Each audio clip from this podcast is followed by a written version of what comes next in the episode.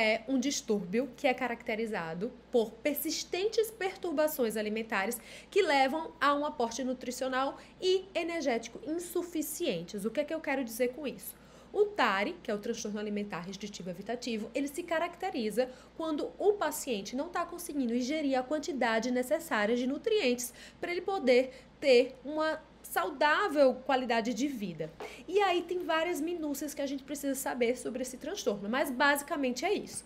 É, algumas pessoas podem até falar, mas o TARI, ele é parecido com a anorexia nervosa ou com a bulimia, porque o paciente não está comendo a quantidade de nutrientes necessários? Nananina, não. Nesses outros transtornos, existe um grande fator ligado à imagem corporal e à satisfação dessa imagem corporal ou insatisfação. No TARI não existe esse fator. No TARI, muitas vezes o indivíduo não está dando conta de comer os nutrientes suficientes, ou podem ter outros fatores associados que vocês vão entender o que é, e que não é relacionado a essa aparência física, a essa questão corporal, a essa, essa questão do padrão. Não é isso, certo? Então é diferente esse esse motivo inicial, certo? Vocês vão compreender aqui melhor. Então, antes da gente mergulhar um pouquinho mais no, no, nos critérios diagnósticos do TARI, eu queria falar um pouco de transtornos alimentares de uma forma bem geral, certo? Então, os TAs, os transtornos alimentares, eles se caracterizam por alguma perturbação grave no comportamento alimentar.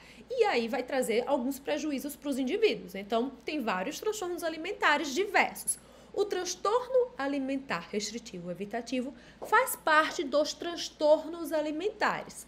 O TARI, no formato que existe hoje em manual, manuais diagnósticos, só entrou no formato que existe hoje na última revisão do nosso manual diagnóstico de doenças mentais, o DSM-5 certo? Então, antes ele não era nesse formato, certo? Ele tinha um outro nome que. Ai, era. Eu, eu, posso falar ele errado agora, que a minha memória não, não, não vai me ajudar bastante. Mas é, tiveram alguns autores, como a Irene Chador, por exemplo, que foi uma das grandes precursoras aí de estudos em transtornos de dificuldades alimentares, que foram das responsáveis pelo, lutar e estar no formato que está hoje no nosso DSM. Então, todos os transtornos alimentares envolvem fatores genéticos, biológicos, psicológicos e culturais. Ele pode ser uma integração de diversos fatores ou ter fatores diversos associados, né? Assim, um fator mais do que o outro, enfim. E não poderia ser diferente com o TARI. O TARI, que também é um transtorno alimentar, ele envolve fatores genéticos, biológicos, psicológicos e ou culturais. Então, são vários fatores que podem influenciar no desenvolvimento de um transtorno alimentar. Da mesma forma acontece com o transtorno alimentar restritivo evitativo, certo? Então, isso acaba acontecendo com todos os transtornos alimentares. Então, muita gente fala sobre seletividade alimentar dificuldades alimentares. Seletividade alimentar, dificuldade alimentar e várias outras nomenclaturas que podem surgir todas vão dizer respeito, claro, a algum grau de dificuldade alimentar. Então, as dificuldades alimentares são termos simples que vão é, definir algum grau de problema em relação à alimentação, a, de algum modo que eu tenha. Então, eu posso ter uma dificuldade alimentar porque eu como demais, eu posso ter uma dificuldade alimentar porque eu como de menos, eu posso ter uma dificuldade alimentar, etc, etc, etc. Então, é um termo muito simples. Então, nem toda criança que tem uma dificuldade alimentar necessariamente tem um transtorno restritivo evitativo, certo? E também o que eu queria dizer para vocês é que, em geral, as crianças, esses termos de dificuldades alimentares, eles são amplamente utilizados, assim como a seletividade alimentar. Então, às vezes dizem assim, fulano é seletivo alimentar porque não come, sei lá, tipo, tem aqui um hambúrguer na minha mão, não come alface. Ou ele não come, ele só come um hambúrguer se for pão, queijo e tomate sem alface. Porque ele é, é seletivo. Então, sem o tomate também. Ele não come isso aqui. Será que ele tem de fato um transtorno alimentar? Não necessariamente. Por exemplo, eu, Ana Carla, posso ser seletiva alimentar porque eu só compro produto de tal marca. Então, eu seleciono tal marca para eu consumir. Ou eu posso ser seletiva no sentido que eu só escolho tal restaurante para eu frequentar. Então, quando a gente fala seletividade alimentar, também é um termo muito amplo, assim como dificuldade alimentar. Por isso que a gente precisa compreender a diferença entre cada um para poder fazer um diagnóstico apropriado, encaminhamento apropriado e intervenção apropriada. Porque muitas vezes uma criança está tendo um prejuízo muito grande e pode ser falado como algo muito simples de diagnóstico. Isso aqui é mais a grau de diagnóstico, certo? Porque se a gente for parar para pensar, o transtorno alimentar restritivo evitativo é um transtorno alimentar, assim como, como a bulimia, a anorexia. Ninguém fala assim, ah, ele tem anorexia. Claro que tem, né? O nível leve, moderado, grave, enfim. Mas ninguém fala assim, ah, ele tem anorexia, mas não é transtorno, não. Já ouviram falar assim? se é anorexia, é transtorno. Então, se é TARI, é TARI. Agora, uma seletividade alimentar não necessariamente é um transtorno. Por isso que às vezes as pessoas falam em seletividade alimentar como se fosse um TARI. Tá ficando clara a diferença? Vamos me falando aqui nos comentários para me dar uma luz, um direcionamento, viu, Alice? Se o pessoal estiver falando aí, vai me dando norte. Tô vendo que tá chegando alguns comentários no meu e-mail, é, direto na plataforma. Qualquer coisa, vocês me dão um feedback aí também. É, então, é muito importante a gente compreender as diferenças entre esses termos, certo? Então vamos lá. Dificuldade alimentar é qual, qualquer grau de dificuldade alimentar que uma pessoa possa ter. Seletividade alimentar é quando a gente tem algum tipo de seletividade, quando a gente selecionar algo. E TARI é quando de fato existe um transtorno ou um. O que é que define um transtorno? Se a gente for pensar em psicopatologia, prevalência, curso, gravidade, o impacto que tem na vida do indivíduo, enfim, são várias questões que podem impactar. Então, de fato, a gente vai perceber muito essa severidade que está tendo o transtorno. E aí eu queria trazer para vocês um dado, né? Que eu acho esse dado aqui bem, bem importante, bem marcante, que é quando a Irene Chateau pontua que de 25 a 30% das crianças com desenvolvimento típico, com desenvolvimento regular, apresentam dificuldades alimentares. Gente, vou repetir: de 25 a 30% das crianças com desenvolvimento típico apresentam dificuldades alimentares. Eu acho esse dado aqui bastante grande se a gente for pensar que 30% das crianças da nossa cidade têm uma dificuldade alimentar. Então, esse é um número todinho que vai precisar que nós estejamos preparados para ajudá-los na clínica. E a minha pergunta é: você está de fato preparado para ajudar essas crianças? Então, a gente precisa se fazer essa pergunta. Se a gente sabe o que fazer quando uma criança que tem uma dificuldade extrema alimentar bate na nossa porta, uma criança com TARI. E aí também tem um dado que é do Kersner Erol, que é o, o, um artigo que tem vários, vários, vários, vários é, autores que são relevantes no curso da, das, das dificuldades alimentares, enfim, que fala que crianças que têm desenvolvimento atípico, 80% delas têm transtorno restritivo evitativo. Então, é um número muito alto da gente pensar. Por exemplo, crianças autistas, é muito comum a associação com o TARI. Então, crianças que têm algum grau de desenvolvimento atípico têm uma porcentagem de 80% com o transtorno alimentar restritivo evitativo. É muito alta.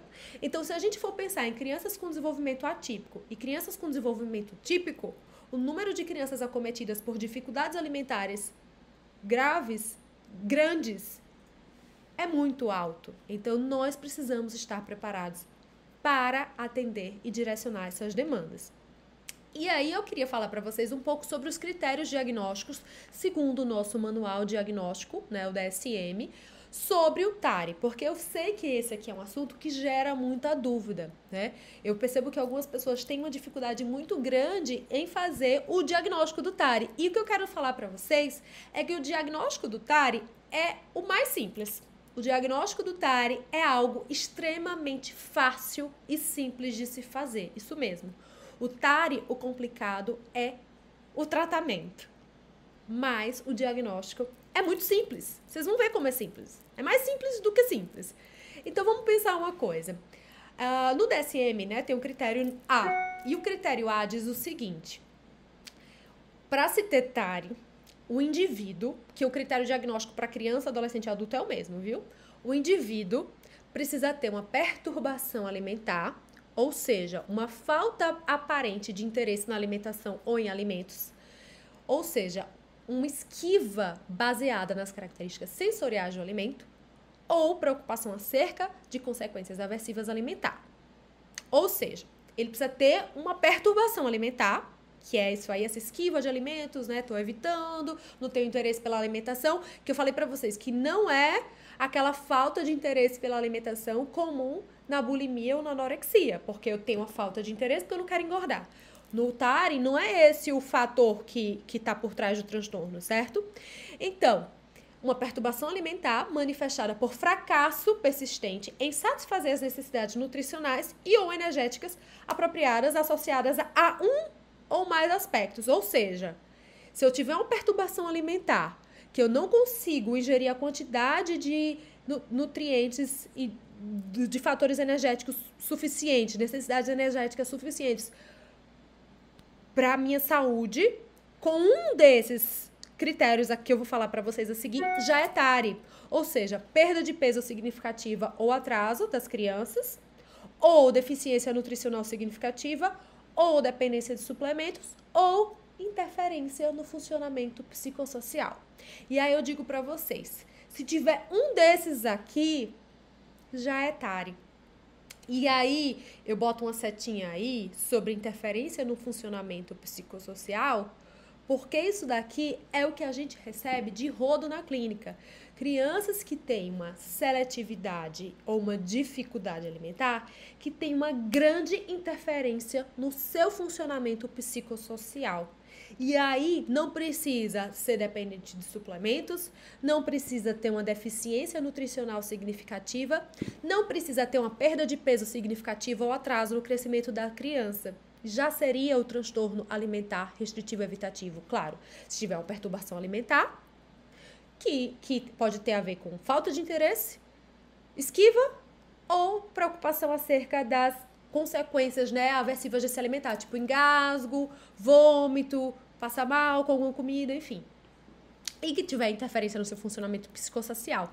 Eu quero dizer para vocês que aqui na clínica é, eu recebo crianças que tomam suplementos, recebo crianças que têm deficiência nutricional e recebo crianças também que às vezes têm um atraso no desenvolvimento. Mas não é o mais comum. O mais comum são crianças que têm apenas interferência no funcionamento psicossocial. Claro que também chegam crianças aqui que têm dependência de suplemento, que têm atraso no crescimento, Cla claro que acontece. Mas o mais comum é isso aqui. E o que eu quero falar para vocês é que hoje na literatura já na literatura já tem dizendo que não são todas as crianças que têm dificuldades alimentares ou TARI que vão ter atraso no crescimento, que muitas vezes, mesmo as crianças não comendo os nutrientes significativos, os nutrientes suficientes para um bom desenvolvimento saudável, parece que às vezes as taxas estão ok, parece que às vezes a criança está crescendo super bem, ou seja, não necessariamente é, o TARI vai estar relacionado ao atraso no crescimento. Então, isso aqui é muito importante de a gente compreender, porque na literatura já existe pontuando isso aqui, que essa perda ou significativa de peso ou de atraso no crescimento não está totalmente direcionada à evitação alimentar. Então, quando a gente pensa em interferência no funcionamento psicossocial, se for de fato marcante, já seria critério para TARI. Então isso aqui precisa ficar muito redondinho na cabeça de vocês para a gente parar de falar só em seletividade alimentar, em dificuldade alimentar e falar sim em evitação alimentar, transtorno evitativo, enfim. Que isso faz mais sentido pensando em critérios diagnósticos, certo? E aí no DSM, além do critério A, tem, tem os outros critérios que eu vou ler aqui para vocês, que é o B, que a perturbação não é mais bem implicada por outro por outro tipo de transtorno. Não, na verdade, esse aqui seria o D, que não é mais bem atribuível a nenhuma condição médica ou mais bem explicada por outro transtorno mental, tipo anorexia, porque eu evito comer para não engordar, enfim. Uh, que também a, a, perturbação, né, seria o B, não é mais bem explicada por falta de alimento ou por uma prática culturalmente aceita. Por exemplo, é, jejum da Páscoa. Não é TARI. Uh, deixa eu ver. na, na religi religião muçulmana tem o. Ai, eu esqueci o nome agora. Aquele que as pessoas ficam sem comer, só pode comer à noite. Ramadã. Isso. Ramadã, Ramadã, Ramadã. Tem o Ramadã que eles só podem comer à noite. Então não é isso, não é isso que é Tare, tá? Ou não é porque tá faltando comida, tá faltando dinheiro para comprar. Não é isso. Tem um alimento disponível, mas eu não tenho interesse ou evito comer esse alimento por uma daquelas questões que está no critério A. A, a C, a perturbação alimentar, não ocorre exclusivamente durante o curso da anorexia ou da bulimia nervosa, como eu já falei, e não há evidência da perturbação na maneira com o peso ou com a forma corporal vivenciada. E o D, eu já falei para vocês que não está é, condicionado a uma condição médica. Então, gente, voltando aqui. Critério A, interferência no funcionamento psicossocial, já seria etário, tá? Vocês estão vendo que o, o DSM é bem chutinho para Atari, né? Mas eu acho que já é uma vitória termos esse transtorno. E eu acho que poucas pessoas compreendem isso que eu estou trazendo para vocês e que poucas pessoas também compreendem, alguns profissionais de outras áreas, é, eu estava dando um, uma aula recentemente no curso de psicopatologia da Ariadne e alguma das meninas comentou que uma vez fez um diagnóstico de TARI e mandou para um médico, eu acho que era para pediatra. E a pediatra falou: O quê? Isso é transtorno inventado, esse não existe, blá blá blá blá blá blá blá blá. Não sou eu que estou dizendo é o DSM que está dizendo que é feito por vários é, pesquisadores, por vários profissionais que estudam bastante. E eu também estou dizendo porque é minha prática clínica aqui, chove criança que tem muita interferência no funcionamento psicossocial por conta das dificuldades alimentares. Então, gente, fechar um diagnóstico correto é importantíssimo para um direcionamento apropriado de um tratamento. Tudo bem até aqui? Vão me dando